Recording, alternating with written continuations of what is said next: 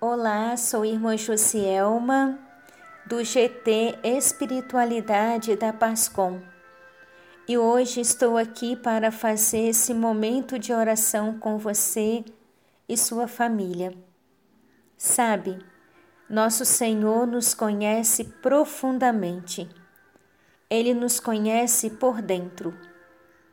Ele nos convida a fazer silêncio para nos adentrar no mistério da oração, pois o silêncio fornece o cultivo de nossa vida interior. Às vezes não sabemos como olhar para as graças que o Senhor nos concede todos os dias.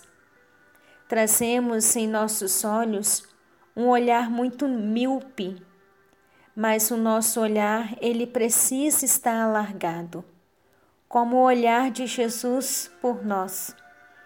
Ele não faz perguntas, ele apenas ama. Deus é assim. E há sempre nesse silêncio sons, sons de fundo. Às vezes o vento, o canto dos pássaros, a natureza e seus movimentos, muitas vezes o som de nossa própria vida e precisamos escutar a voz de Deus nesses sons que habitam nossa vida. Estamos dentro da novena do Beato Padre Vitor.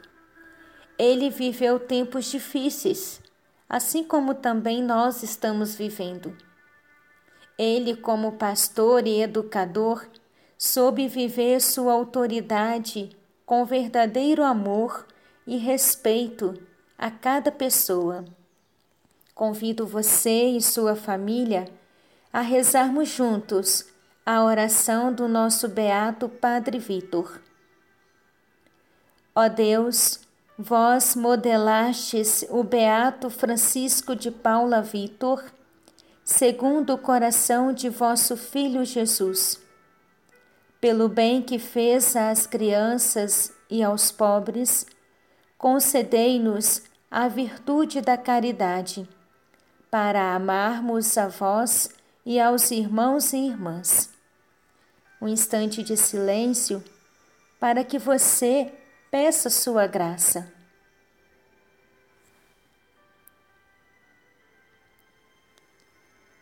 Por Cristo nosso Senhor.